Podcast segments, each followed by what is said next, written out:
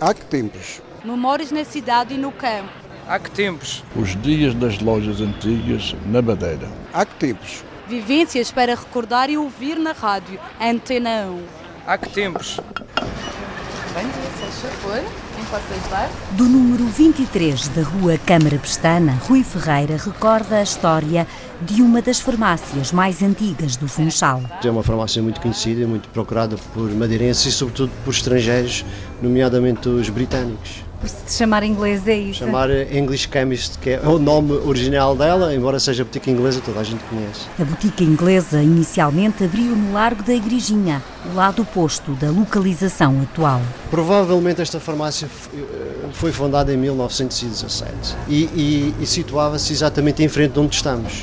Uh, depois, uh, no início, do fim dos anos 20, início dos anos 30, veio para aqui, para este lugar até hoje. O balcão hoje está bastante recuado, na altura uh, era, portanto, praticamente fazia o perímetro da farmácia.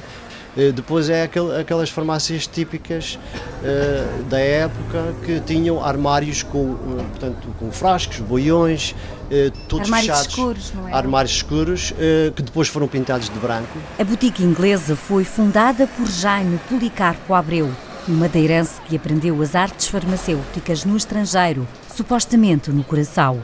Quando regressou à Madeira, trabalhou como ajudante de farmácia. Depois criou o próprio negócio e passou a ser o que então se chamava boticário. A indústria farmacêutica não existia da forma que existe hoje. Toda a cave da farmácia da botica inglesa era um laboratório. De Onde trabalhavam várias pessoas. Onde trabalhavam várias pessoas, eu penso que talvez à volta de 8, 9 pessoas. Durante décadas, vários produtos deram nome e prestígio à botica inglesa. Comecemos por recordar o xarope para a tosse. Era um xarope que se, que se chamava Tossicura e que uh, sobreviveu praticamente 80, 90 anos. Na lista dos produtos, Rui Ferreira enumera outro, muito conhecido. Era a pomada inglesa, para utilizar na pele, e também as pessoas utilizavam para ferimentos, para fungos, para praticamente todas as maleitas que, que, que, tinham. E para o cabelo, a boutique inglesa tinha uma loção muito conhecida. O produto chamava-se JPA. JPA porquê? Porque eram as iniciais do Jaime Policarpo Abreu, que era o proprietário.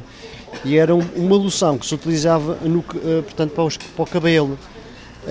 Para a caspa, para a seborreia e sobretudo para os cabelos não mudarem de cor, ficarem com a cor, a cor original. Tanto para homens como para mulheres, não era? Tanto para homens como para mulheres. E usavam muito isto, era um produto muito, uh, muito consumido até os anos 90. A manipulação de produtos farmacêuticos era feita com regras de higiene rigorosas, com muita habilidade e exatidão.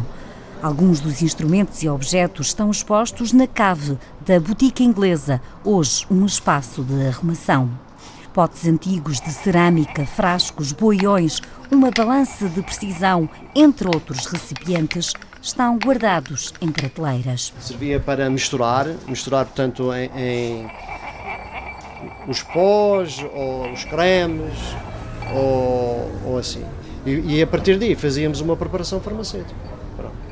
E estes tubos de ensaio? Os tubos de ensaio serviam para fazer, portanto, medições de uh, líquidos uh, para adicionar aos medicamentos.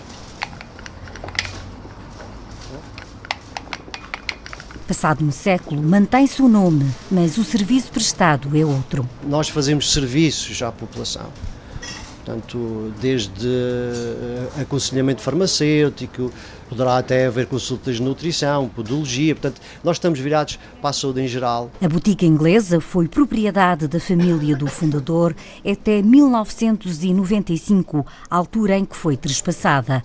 Os nomes em português e em inglês, em letras vermelhas, continuam na parede, à entrada da botica inglesa. Bom dia, muito obrigado. Obrigada, bom dia. Olá.